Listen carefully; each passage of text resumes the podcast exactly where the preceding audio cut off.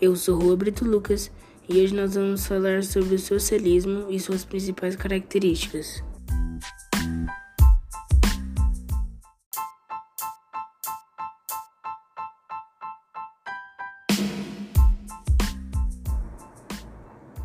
Vamos começar pelas suas principais características.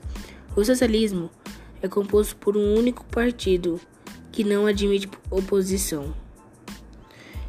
Ele tem consumo sem estímulo. O que seria isso? O governo não estimula o consumo. Assim, o mercado consumidor se desenvolve sem grande variedade de produtos e baixa concorrência.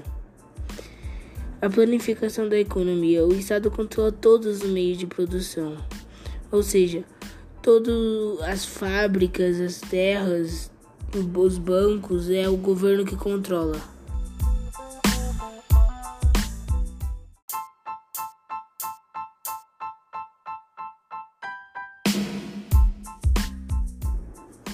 Então é isso, galera. Até o próximo podcast.